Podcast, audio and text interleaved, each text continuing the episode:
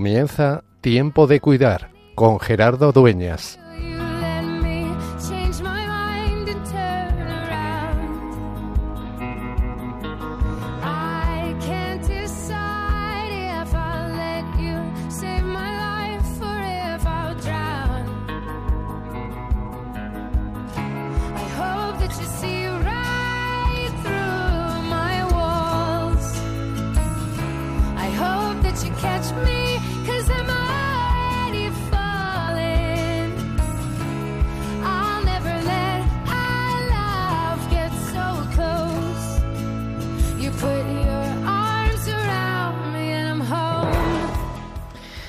Convertiré su tristeza en gozo, los alegraré y alivaré sus penas.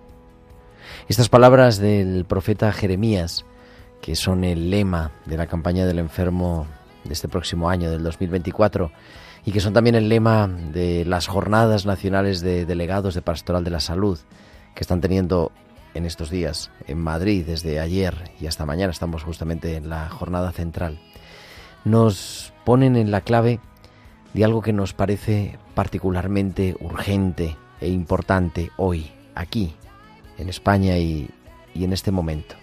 Dar esperanza en la tristeza.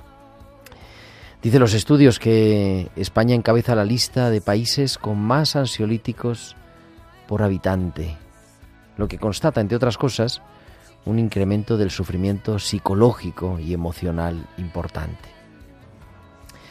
Leemos en Evangelii Gaudium del Papa Francisco, en el número 6, dice el Papa, comprendo a las personas que tienden a la tristeza por las graves dificultades que tienen que sufrir, pero poco a poco hay que permitir que la alegría de la fe comience a despertarse como una secreta pero firme confianza aún en medio de las peores angustias. Y es que eso es lo que queremos que nos mueva, poner esperanza en medio de la tristeza, poner esperanza en medio de el sinsentido, pero una esperanza real, una esperanza que se cumpla, una esperanza que responda al sueño de Dios. Y por eso, una vez más, nos recordamos y nos queremos impulsar los unos a los otros de que podemos acompañar. Hemos dicho muchas veces, ¿no? No siempre se puede curar, pero siempre se puede cu cuidar. Pues no siempre se puede curar y solucionar todos los problemas, pero siempre se puede vivir con esperanza. A pesar del diagnóstico, a pesar de lo que digan los demás, a pesar de que no estoy pasando por un momento bueno, Dios sigue estando. Y de una forma misteriosa, única, nos descubrimos cuidados y sostenidos por Él. Por eso, como hacemos cada semana, queremos recordarnos que es, que sigue siendo siempre tiempo de cuidar.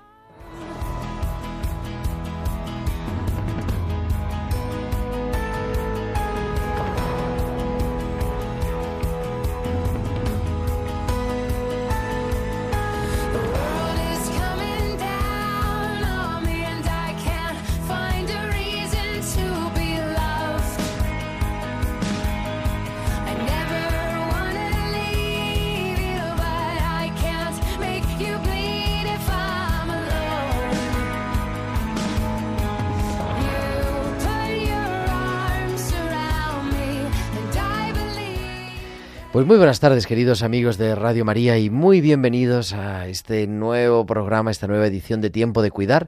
Son las 8 y 5, las 7 y 5 en Canarias, y comenzamos en directo desde los estudios centrales de Radio María en el Paseo de los Lanceros en Madrid, esta nueva edición de Tiempo de Cuidar.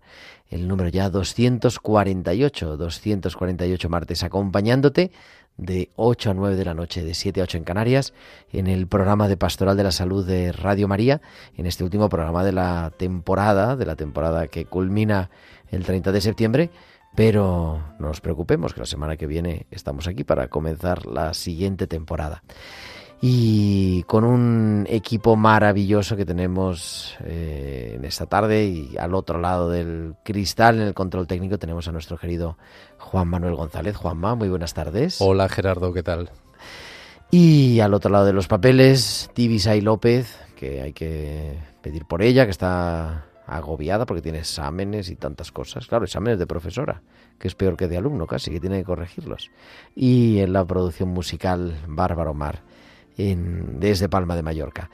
Y en un programa que vamos a hablar, un tema que ya introducíamos ligeramente la semana pasada, pero es que hoy manda la actualidad y es que como saben nuestros oyentes, como sabéis, están por el informativos de Radio María, estamos en las jornadas nacionales de pastoral de la salud que tienen lugar en Madrid desde ayer, lunes 25 de septiembre, y que clausuraremos mañana, si Dios quiere, miércoles 27 de septiembre y vamos a tener a dos de los ponentes principales que nos van a acompañar en este tiempo de cuidar de este 26 de septiembre del año 2023.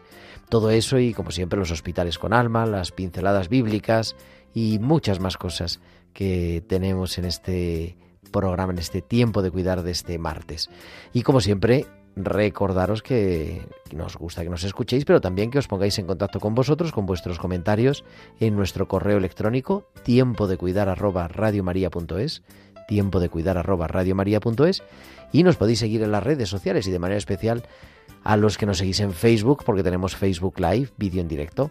Así que saludamos a todos los que nos seguís a través de Facebook Live, Radio María España o también en Twitter arroba Radio María Spain. Y además, por si fuera poco, nos podéis enviar vuestros mensajes, vuestros audios a nuestro número de WhatsApp del estudio, al 668-594-383. Al 668-594-383. 8 y 8, 7 y 8 en Canarias. Viajamos hasta San Sebastián porque como cada semana Valcisa nos trae sus hospitales con alma.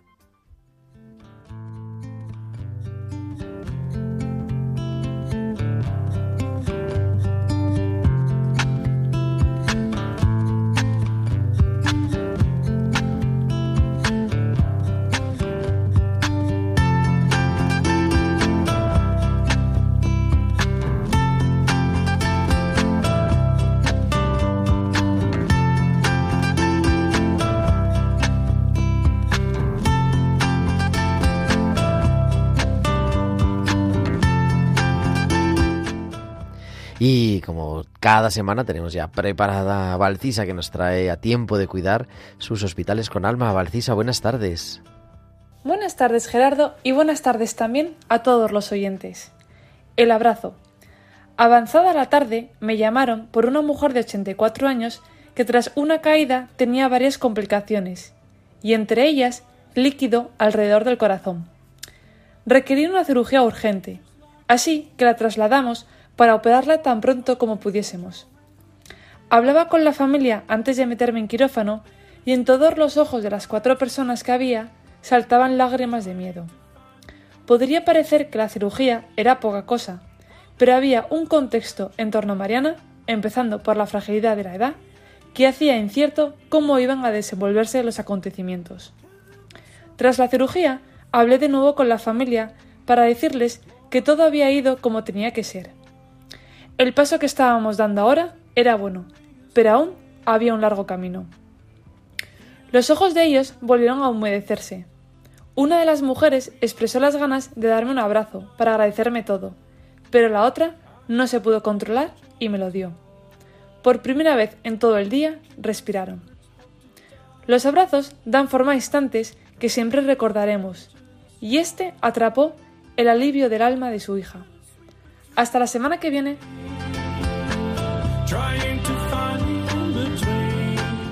Valcisa que cada semana nos trae a tiempo de cuidar sus hospitales con alma. 8 y 10, 7 y 10 en Canarias. Continuamos en directo en Radio María.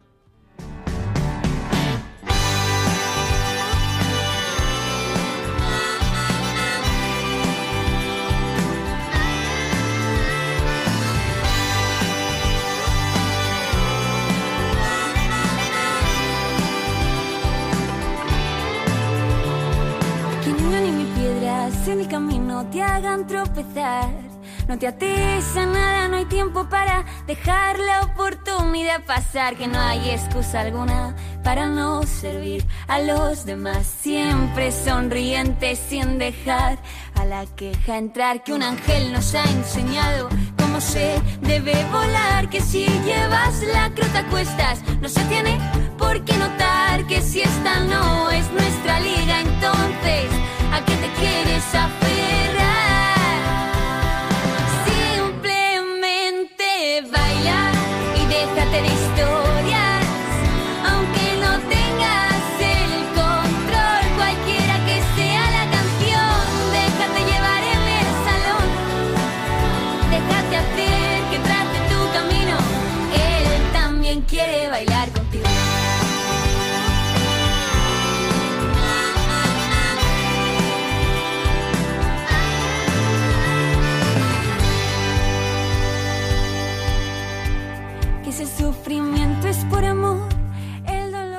Baila y déjate de historias de Hakuna sonando en directo en tiempo de cuidar en Radio María y vamos a presentar a nuestros invitados de esta tarde que, en fin, son de primera línea.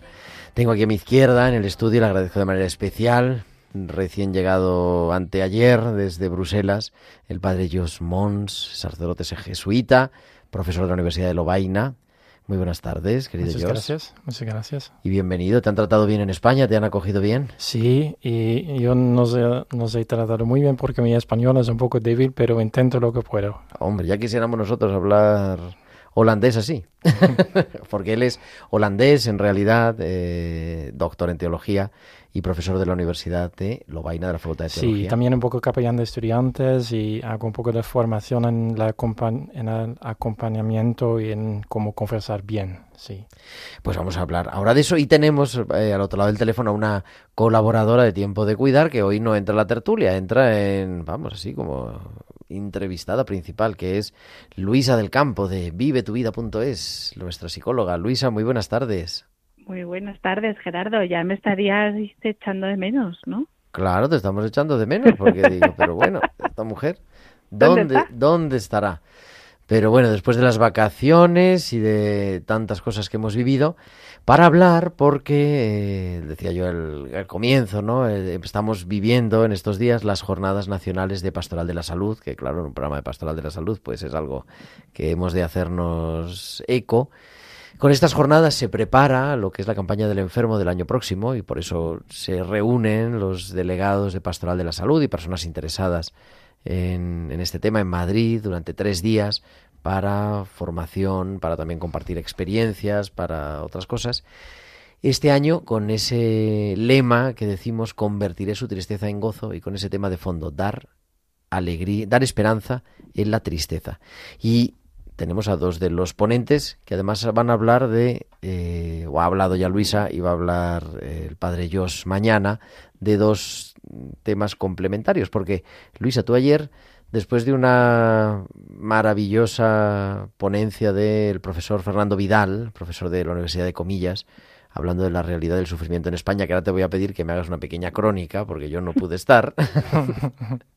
Pero tú hablaste, tuviste un tema muy interesante, ¿no? ¿Cómo responder al sufrimiento psicológico en la infancia y en la adolescencia? sí, la verdad es que muy a- muy apasionante y muy amplio, porque una de las cosas que decía al principio del encuentro es que sufrimiento, pues claro, es una palabra que abarca muchas realidades y infancia y adolescencia, pues también. Pero la verdad es que disfrutamos mucho la, la ponencia de Fernando Vidal, estuvo magistral, estuvo, la verdad que fenomenal y yo creo que aprendimos muchísimo todos, o por lo menos yo que estuve ahí escuchándole me, me encantó. ¿Qué nos, así, cuál ¿Cómo la resumirías? Un poco por tener, en fin, eh, ¿qué, qué, qué dijo Fernando Vidal? Pues Y con lo hace que desde el punto de la sociología, ¿no? Más bien. Sí, sí, el punto de vista sociológico es que hay datos objetivos que son para eh, preocuparnos, eh, porque hay mucho sufrimiento, mucho mucha conducta suicida, mucha desmembralización del tejido social y que esto es una tendencia que viene haciendo desde hace años, claro, que se vaya como agrietando la base sobre la que nos construimos como personas y que toca ponernos manos a la obra para poner pegamento donde haga falta y mucho va a ser a través Uy, estamos ahí teniendo te estamos teniendo algún problema. Vamos a ver si recuperamos un momentito la, la comunicación para eh, hablar con Luisa tranquilamente.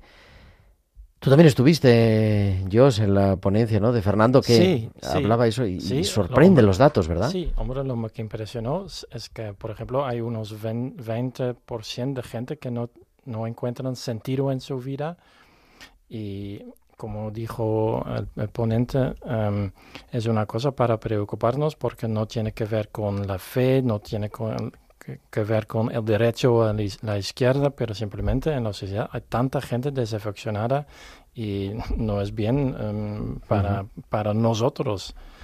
Em, sí, y su receta su- su- era un poco de decir cómo podemos eh, desarrollar una cultura de esperanza. Em, Y es como pregunta, porque no, no tenía mucha, mucha No tenía solución la solución así concreta. como sociólogo eh, observaba más que daba solución.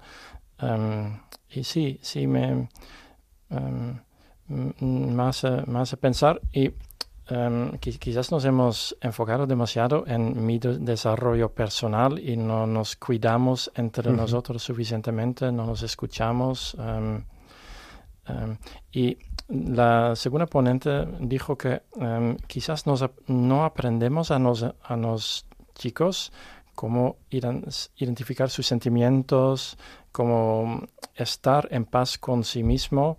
em, y eso es buena pregunta. Y otra observación del primer ponente era, el sufrimiento es normal, no se puede evitar en la vida. Entonces, ¿cómo podemos aprender la gente a A aguantar? gestionarlo, ¿no? Sí, sí, sin evitar em, y sin caer inmediatamente en un- una tristeza profunda cuando cosas pasan que, que, que duelen, porque va- siempre van a pasar. Claro que siempre va a haber sufrimiento. Creo que hemos recuperado con Luisa la conexión, Luisa. creo que no. Sí, hombre, como que no, si te estamos escuchando perfectamente. Sí, pero yo soy entrecortado. Bueno, pero mientras nosotros te oigamos a ti bien, no hay problema. Fenomenal. Eh, Nos ha hecho ya una introducción, Jos, a lo que estabas tú hablando, ¿no? De lo que, estu- lo que viste, a lo que hablaste ayer, de esa realidad que decías compleja.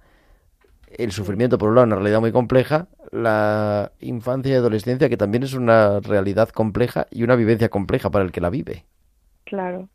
Y, y sobre todo, lo que yo creo que coincidíamos tanto Fernando como yo es cómo tejer redes sociales que puedan acompañarnos eh, los unos a los otros, ¿no? Que, por ejemplo, aprender a ser padres es difícil. No nos enseña nadie. Si lo hiciésemos a lo mejor buscando ayuda de otros padres, y ahí la iglesia y las parroquias creo que eh, eh, espacios de encuentro hondos donde poder acompañarnos, pues sería fantástico.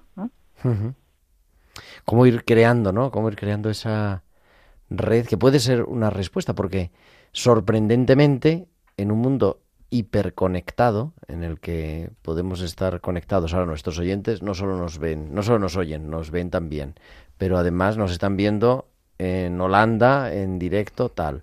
Y además podemos hablar con Australia, que tengo un amigo, que tal. Sin embargo, hay una soledad profunda, ¿no? Un, Pues Luisa, no- como, pero yo, bueno, yo también si vale la pregunta.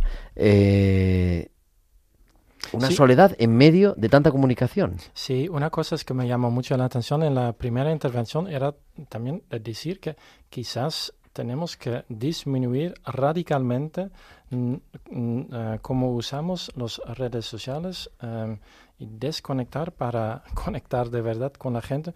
Y eso no porque la iglesia es contra la modernidad, pero simplemente por el hecho que la gente no, no se... Por, por, por los datos sociológicos. y a mí me llama mucho la atención porque también yo lo hago. Estoy en Facebook, estoy en academia y me interesa cuánta gente mire mi, mis cosas. Y Sí, la publicación, el Sí, perfil. Sí, sí. Y, y nos consolamos diciendo, es importante. Em, pero eh, entonces me llama la, me llamó la atención eh, cómo podemos construir una identidad profunda. Y nosotros de- decimos inmediatamente, nos fundamos en Dios, etcétera, etcétera, y no soy contra todo eso, pero em, podemos también pensarlo de una manera que la gente no creyente eh, pueda encontrar un fundamento en sí mismo, eh, un fundamento estable que pueda aguantar las tormentas de, de la vida. Em, sí me llamó mucho la atención, quizás te- tengo que cambiar mi comportamiento yo. También. ¿Y con los chicos, con los jóvenes, Luisa? Pues eh, coincidíamos también en que necesitan tener un sentido en su vida, ¿no? Eh, yo decía ayer que muchas veces yo llego a parejas jóvenes que van a iniciar un proyecto de pareja y les preguntaba, ¿y para qué eh, os juntáis? Y no, no saben. ¿Para qué queréis fundar una familia? Pues tampoco lo sabemos, porque nunca nos lo han preguntado. Y a mí eso me llama la atención, porque fijaros, en las empresas, ganar dinero tienen un plan de negocio, ¿no? Y en el fondo nosotros no tenemos un plan de negocio, ¿no? Entonces es una pena porque yo creo que tener eh, sentido aquí y tener proyecto vital pues te, te da una estructura y un hilo conductor que cuando vienen mal dadas te, te, te aferras a ello es la esperanza, ¿no? Entonces, colegios, parroquias, eh, deporte, yo creo que desde todos los ámbitos deberíamos de hacernos preguntas y, y, y sobre para poder acompañar ese proceso de búsqueda, porque claro, si hacemos la pregunta pero luego lo dejamos ahí que cada uno se busque la vida, pues eso no es, ¿no?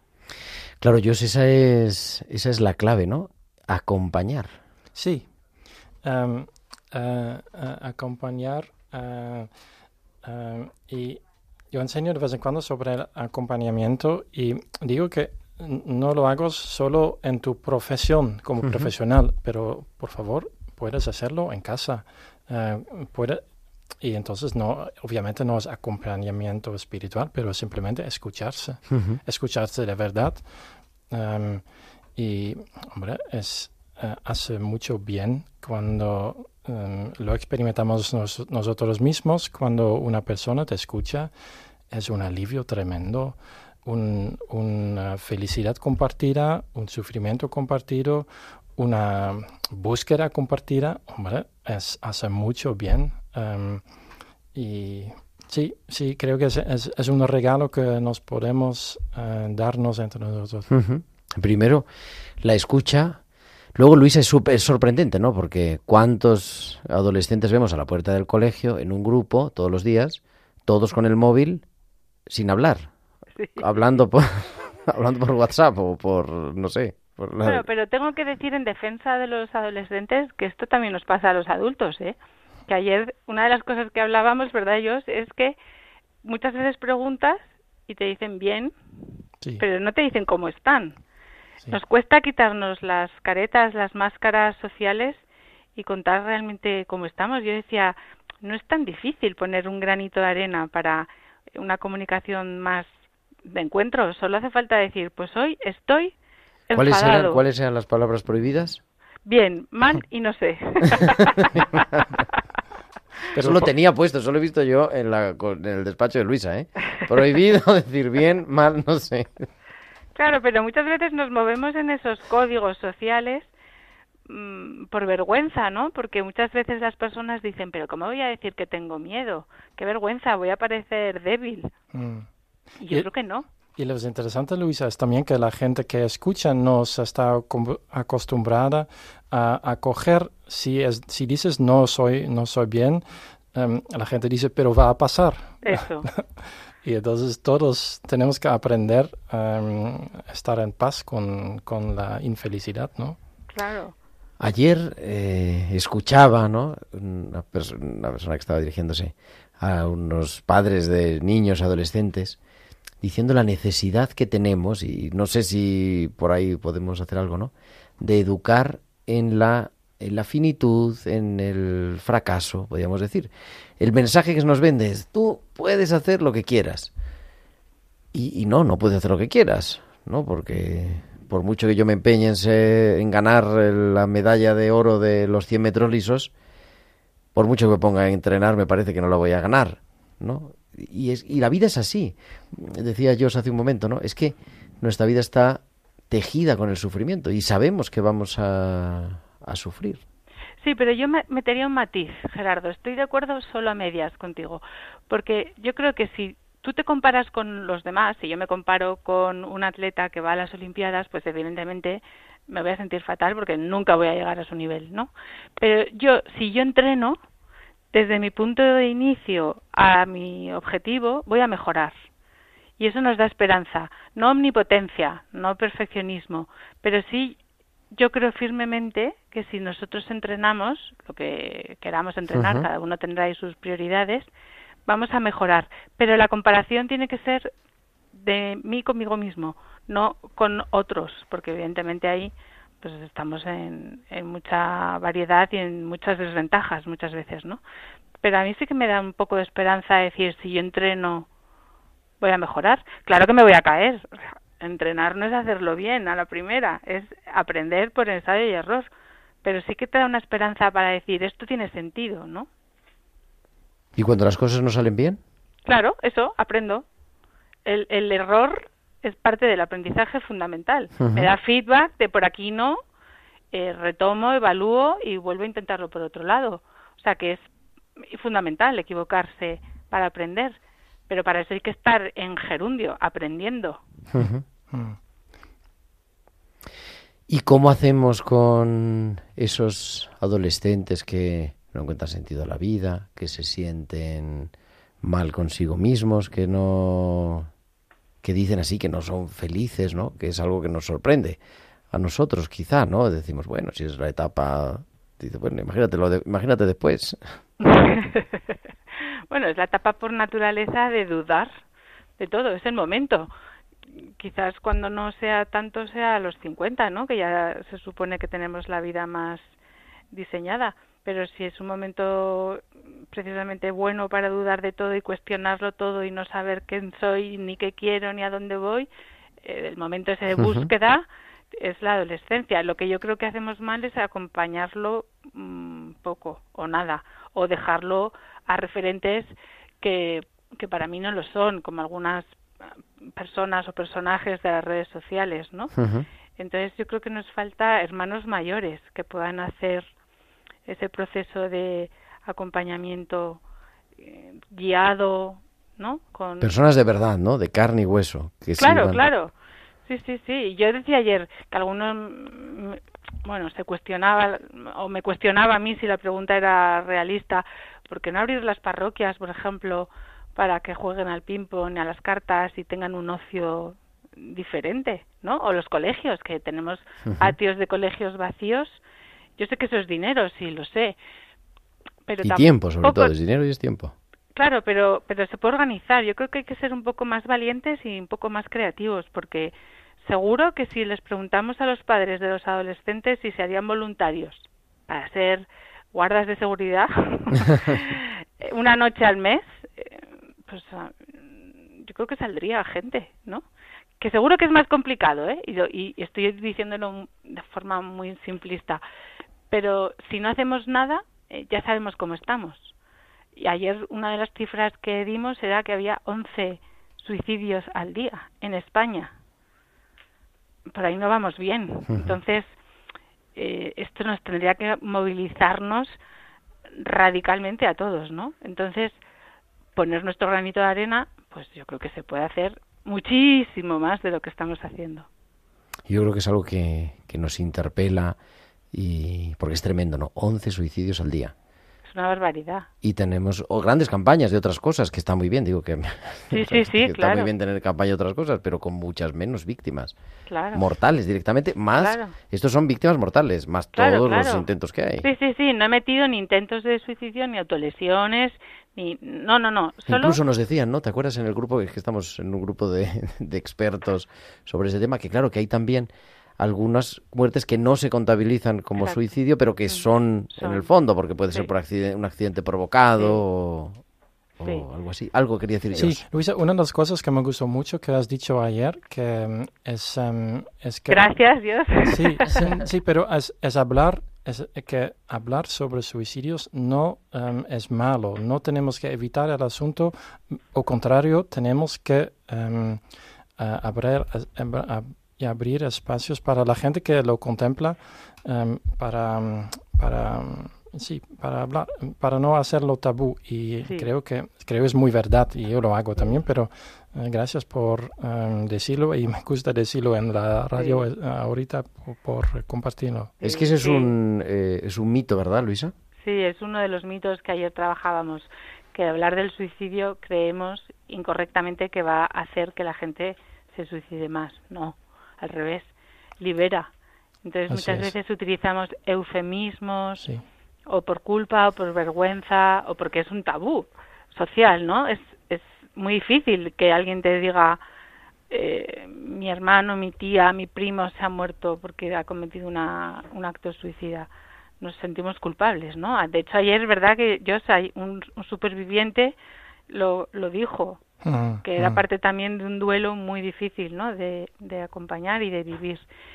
Pero, pero ciertamente con esa honestidad Sí. podemos hablar del tema desde un punto de vista eh, de sanar Sí. eh, a la persona, no por morbo, no por cotilleo barato, ni por siquiera hacer ruido, ¿no? Sí, Yo creo que hay que tener una humildad y un, sí, una sencillez. em, Sí, sí, para acompañarlo, pero también sabiendo que es liberador poder decir, pues mira, sí, he pensado suicidarme eh, Sí, sí. y lo estoy pasando realmente mal y escuchar ese sufrimiento, sí, yo creo Y el que decirlo va, baja, o sea, está mega demostrado. El expresar esa idea Sí, baja el riesgo. Yo diría que en general, es, es un poco el tema de nuestra conversación hasta ahora, en general, abrir espacio para Sí. los sentimientos, para Sí. los ex- las experiencias, sana, alivia y Sí. todo esto. Y Sí. eh, lo hacemos, no, no lo hacemos suficientemente, em, creo. Y Sí. tú, ha- tú has dicho esto ayer, entonces eh, estoy un bien... eh, un- Veo que me he explicado bien. ¿no? Te has explicado muy bien. Oye, Luis, y ¿Cuál para será mi- terminar, mi nota? última Gracias, pregunta. Eh, ¿Qué dirías? Claro, has estado ahí en el, fin, en el núcleo dinamizador, por lo menos teóricamente, de la Pastoral de la Salud en España. ¿Qué le dirías a, a los voluntarios de Pastoral de la Salud? Ahora que has estado allí conviviendo y pasaste toda la tarde eh, en, en las jornadas, no sé, un, un, un mensaje, Mira. una clave. Lo primero, gracias, porque la verdad es que qué majos, qué buen talante, qué, di- qué disposición, qué trabajo hacen. Lo primero, gracias. Y lo segundo, yo creo que necesitamos escuchar mejor, pero escuchar no solo con, con las orejas, ¿no? sino con la mirada, con eh, el lenguaje no verbal, con todo el cuerpo. Escuchar de una forma comprometida, que, que podamos mm, casi atravesar a la persona con esa escucha, porque a veces vamos con mucha prisa Y cuando luego pasa algo gordo que nos hace parar, ¿no? Decimos, ay, si me dijo tal cosa, ay, sí, fíjate, ahora que lo estoy pensando, noté que, claro, si hubiésemos parado y escuchado y poner a la persona en el centro de nuestra escucha, pues quizás hubiésemos podido acompañar. No sé si salvar a nadie, porque yo creo que no somos salvadores, ni superhéroes, ni supermujeres, pero por lo menos aliviar un poco el sufrimiento, sí. Y que seamos valientes, que seamos valientes a la hora de arriesgarnos y que si nos equivocamos, pues eh, se puede aprender. Estamos como acabo de decir, claro, estamos aprendiendo. Luisa del Campo, muchísimas gracias como siempre por... En fin, y te esperamos muy pronto en la tertulia, pero bueno, era un honor tener una conferenciante en este nivel, una ponente, y no podíamos así, claro, Tibia enseguida me dijo, no, tiene que hablar Luisa. Digo, bueno, pues que hable, bendito sea Dios. Muchísimas gracias. Muchísimas gracias porque sobre todo creo que la que más he aprendido he sido yo. O sea, que ha sido una suerte participar. Luisa del Campo, de vivetuvida.es, nuestra psicóloga, siempre aquí en Tiempo de Cuidar. Muchísimas gracias, muy buenas tardes. Un beso grande a todos. Gracias.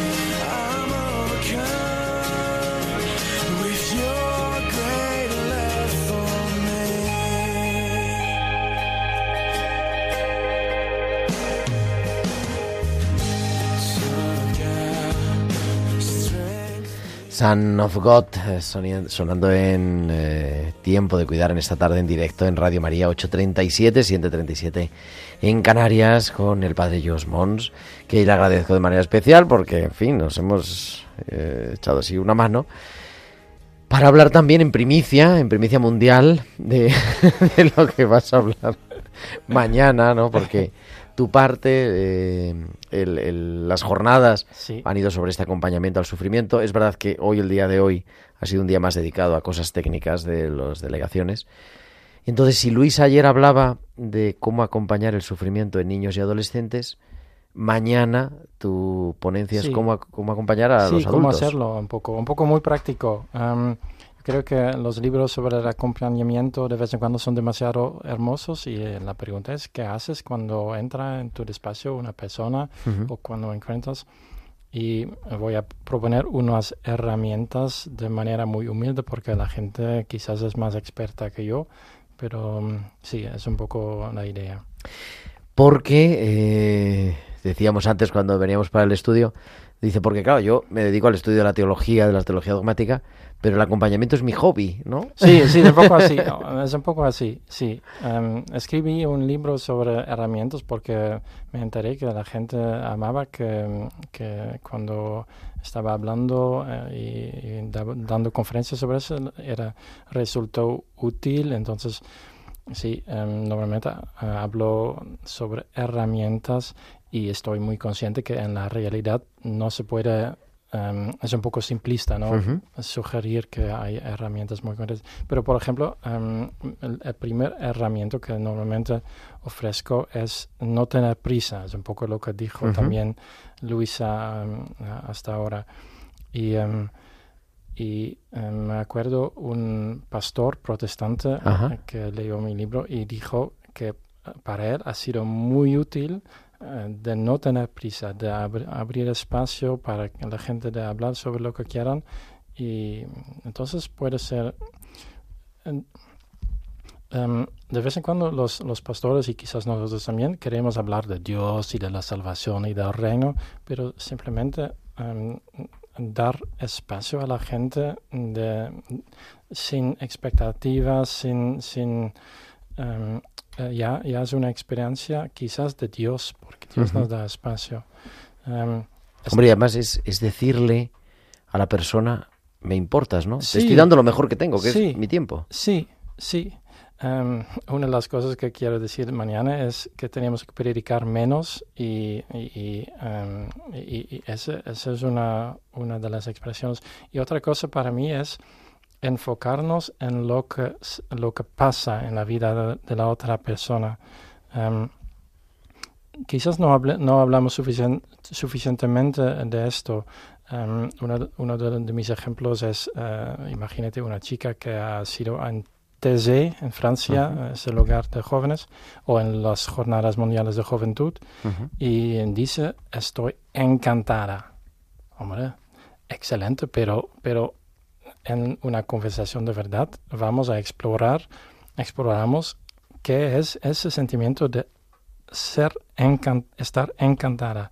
Y, em, y creo que sí, es, es, un, un segunda, una herramienta segunda de enfocarnos y a profundizar lo que vive la gente. Em, y mm, para mí de vez en cuando digo que eh, una, la conversación de verdad o el, o el acompañamiento es como una prueba de la, ex- de la existencia de Dios. Ujú.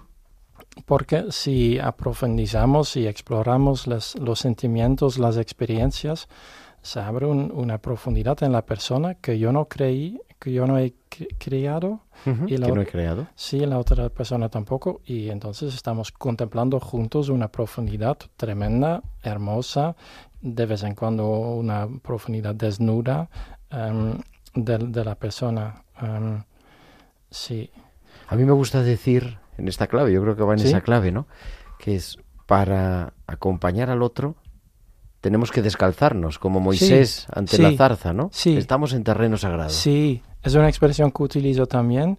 Y em, descasar es también dejar sus convicciones, sus teorías, sus soluciones. em, y y es, es, es tremenda. Y creo que, que ya, em, ya dice mucho de Dios. Em, Dios es también una cosa donde, de, de- de lo cual se puede hablar, evidentemente, pero normalmente digo, no, no lo hacemos, mejor no hacerlo demasiado pronto. Una cosa difícil, donde, eh, si Dios quiere, voy a hablar mañana también, es qué hacer cuando hay solo sombra en la vida de una persona.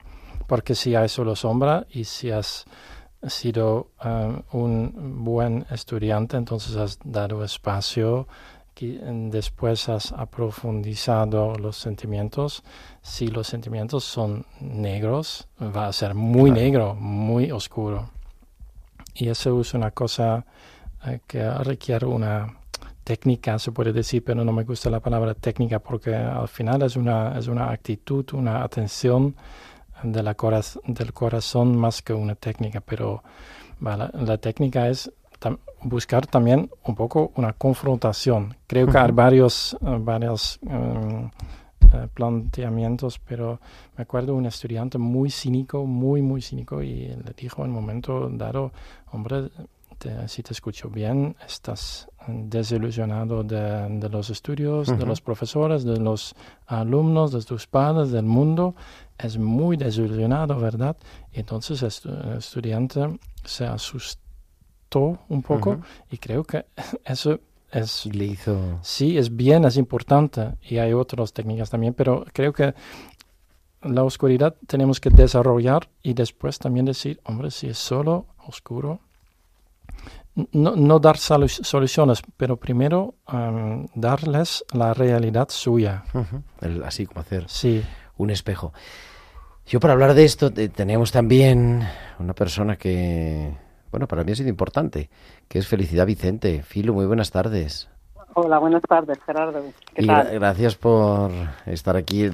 Se nos ha echado el tiempo encima, pero bueno, en tiempo de cuidar, porque hace, hace bastantes años ya, cuando estaba yo empezando en esto, dijo Filu en una sesión de inauguración de un máster que yo me apunté, que ella era la, la coordinadora académica, dice, esperamos que cuando acabéis este máster, máster en counseling, en relación de ayuda, eh, no solamente sepáis muchas técnicas y todas estas cosas, sino que esto os cambie la vida, ¿no? Vuestra manera de enfrentar la vida.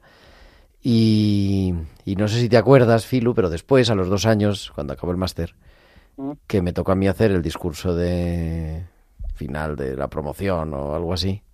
Dije, La clausura, sí. la clausura, digo, cuando yo lo escuché aquella vez que lo dijiste, dije, bueno, ahora faltaba ya solo esto. Digo, pero dos años después me doy cuenta que era verdad.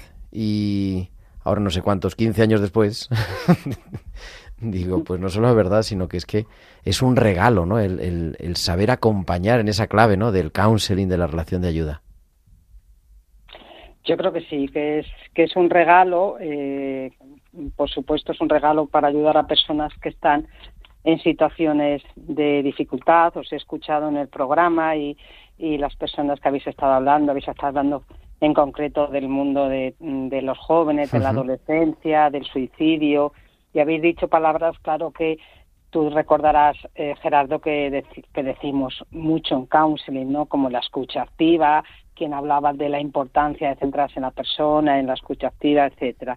Con lo cual, eh, claro que es, es un regalo para acompañar, en, como decía, en situaciones como las que habéis hablado eh, en el programa. También es un regalo eh, para acompañar a nivel profesional, siendo del mundo de la ayuda, ¿no? Si eres enfermero, si eres psicólogo, si eres trabajador social, profesor, agente de pastoral, eh, el counseling, la relación de ayuda, eh, eh, te, te facilita que esa comunicación sea, sea, sea mejor, sea de más ayuda y es un regalo también en esto que yo tú recuerdas que yo dije en algún momento, ¿no? Que también es una manera mm, que me ayuda a mí a enfrentar la vida a nivel personal. Así que sí, yo creo que que aprender este acompañamiento eh, es un regalo desde diferentes niveles que podríamos decir. Claro, porque además, y ahora acabas de decir una palabra clave, claro, a veces pensamos que hay gente que escucha bien, y, o sea, gente que acompaña bien, así como un don divino, que está bien, ¿no? Pero claro, se puede aprender y ahí es el trabajo también del Centro de Humanización de, San- de- de Humanización de la Salud, San Camilo, ¿no? De los, de los Camilos, donde tú llevas desempeñando gran tiempo. Es que esto se aprende, no se trata solo de, en fin, de sentido común.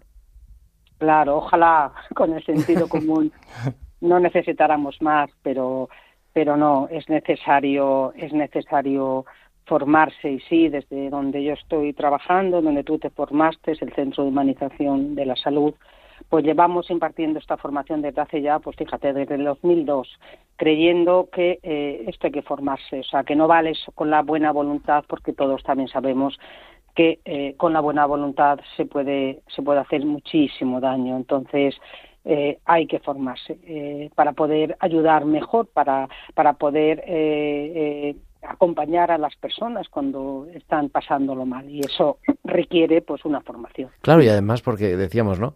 Cuando uno lo está pasando mal, en- entras en, en su vida de manera más, en fin, más hasta el fondo, ¿no? Eh, por eso hay que tener una gran responsabilidad a la hora de, de saber acompañar, ¿no? Tú mismo también decías antes ese, eh, ese respeto ¿no? Eh, sagrado, porque entras en terreno sagrado que es el terreno más íntimo de, de las personas cuando están pasándolo muy mal y entonces ese terreno sagrado no se entra de cualquier manera, ¿no? Hay que entrar de puntillas y, y de una manera, eh, lógicamente, con una preparación, no, no vale cualquier cosa porque entras eh, en, en, en situaciones de personas pues pues muy difíciles en muchas ocasiones con lo cual eso supone supone que sí o sí tenemos que, que realizar todo un aprendizaje además de un desaprendizaje de cosas Además, que, efectivamente. que no hacemos bien y que nos parece que sí Así es. la primera parte Oye, Fili, yo te emplazo, esto es, la verdad que es interesantísimo y te emplazo que lo podamos hablar con un poquito más de, de tiempo, si puedes un día. La semana que viene tenemos el inicio de la temporada, pero pronto, ¿te parece? Para hablar de eso, de la realidad del counseling, su relación con la pastoral de la salud, porque para mí ha sido una herramienta diaria y, y bueno, y tú tienes ya experiencia como formadora y experiencia también como counselor. Ujú. Yo creo que sí, claro que es, es una sesión muy importante de- como agente, además desde el acompañamiento pastoral. eh, el counseling todos los años tenemos eh, alumnos que se dedican al acompañamiento pastoral y el counseling es una herramienta estupenda, aparte de, de un modelo el counseling además es modelo de intervención, modelo de comunicación y de relación de ayuda especializada. Cada uno en función de su, su profesión lo utilizará en un sitio o en otro, ¿no? Pero, pero claro que estupendo, sí. sí, Venga, pues estupendo. hablamos, quedamos así, quedamos así. Muy Felicidad bien. Pues Vicente, gracias, la coordinadora académica del Máster en Counseling de- del Centro de Humanización de, de la Salud de los Religiosos Caminos. Muchísimas gracias, muy buenas tardes. Gracias a ti. Gracias. Y nos vamos volando porque cada semana nuestra biblista de cabecera, la doctora Inmaculada Rodríguez Torné, nos trae sus pinceladas bíblicas, hoy además con un tema muy especial.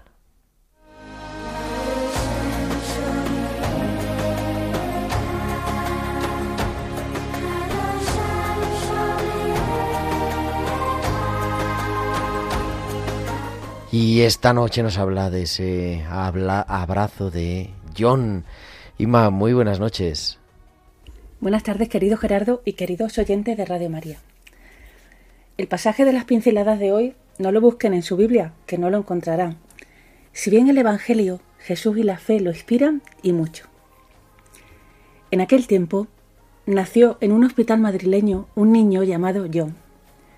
Sus padres ya estaban avisados de que venía con una cardiopatía importante. Sin embargo, y a pesar de la posibilidad y de la recomendación de abortar, ellos no lo hicieron. Eran creyentes y pensaban que la vida era sagrada, un don de Dios que, como se dice en el judaísmo, mancha las manos, es decir, hay que tocarla con guantes, como una joya por lo preciosa que es. El pequeño sigue en la UCI, ajeno a las conversaciones de pediatras, cardiólogos y especialistas de todo tipo. Lo único que quiere es que entre su madre por la puerta. Conoce perfectamente su voz, su respiración, su olor. Ha pasado nueve meses en su seno pegadito a ella y la distinguiría de lejos entre un millón. Cuando su mamá lo coge en brazos se siente seguro, tranquilo, sereno y feliz, como el bebé del Salmo 130. Me viene a la mente el verbo creer en hebreo. Se dice amán y significa literalmente apoyarme en alguien que sé que es sólido, firme, que me va a sostener, como lo hacen las columnas del Partenón o los brazos de una madre cuando amamanta a su criatura. Cuando a Jesús le pedían un milagro, él preguntaba siempre, ¿tienes fe? ¿Crees? Para este niño, el milagro es que sus padres lo hayan traído a la vida y lo sostengan con su amor a pesar de todo el sufrimiento. El milagro de John son sus padres, son su amén. Yo rezo cada día para que ellos, a su vez, se agarren bien a Jesús, como la casa bien edificada sobre roca, que a pesar de las tormentas, las riadas y las danas, no se viene abajo, porque está firmemente sostenida. Me maravilla pensar que Dios, en su infinito poder y sabiduría, nos haya creado para que nosotros obremos sus milagros, porque los creyentes tenemos la capacidad de sostener a otros igual que Él nos sostiene a nosotros. Dios no tiene manos, pero tiene las nuestras. No tiene brazos, por eso nos los hizo a nosotros. No tiene pies, y a nosotros nos dio dos. Estamos hechos y llamados por Él para ser milagro para los demás. Muchas veces los pedimos y nos desesperamos porque no vemos que Dios los haga hoy en día. Quizás seamos un poco miopes y quizás también escurrimos un poco el bulto. Ante las dificultades de la vida, Jesús nos sigue preguntando, ¿crees? No nos cabe otra respuesta. Amén. Así es, me apoyo en ti. Y luego viene la segunda parte, una altísima responsabilidad que no podemos eludir. Ser el sostén, el apoyo en la firmeza de parte de Dios para todos los que en algún momento son pequeños, frágiles y débiles, necesitados de abrazos fuertes y de cimientos bien puestos. Cuando digamos amén, no se nos olvide que es una afirmación potentísima, una decisión firme con camino de ida y de vuelta. Pues hasta la semana que viene, amigos. Es Inmaculada Rodríguez Torné, nuestra biblista de Tiempo de Cuidar, que cada semana nos trae las pinceladas bíblicas esta semana tan especiales.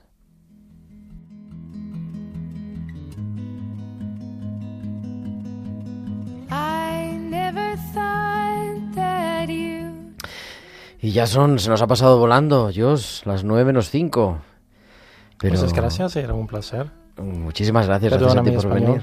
Nada, se ha entendido perfectamente, mejor que la mayoría de los españoles. Así que aquí te diría, digo, aquí tiene, cuando quieras venir, y es verdad, pero claro, que vuelas otra vez de Sí, vuelta mañana, mañana. a Bruselas. Sí, sí, mañana sí que buen viaje. Gracias. Y, y nada, aquí tienes también siempre tu casa. Gracias. Padre Jos Mons, eh, sacerdote jesuita y profesor de la Universidad de Lovaina. Y nosotros volveremos el próximo martes, que será ya 3 de octubre, y tendremos pues el inicio oficial de la temporada en Radio María y en Tiempo de Cuidar. Estaremos aquí, como siempre, a las 8 de la tarde, a las 7 en Canarias. Gracias a Juanma González en el control de sonido. Y ahora, a las 9 en punto, a las 8 en punto en Canarias, te dejo con nuestro director editorial, el padre Luis Fernando de Prada, y su programa Vida en Cristo. Que tengas una feliz y santa tarde, una feliz y santa semana. Un abrazo de tu amigo el diácono Gerardo Dueñas.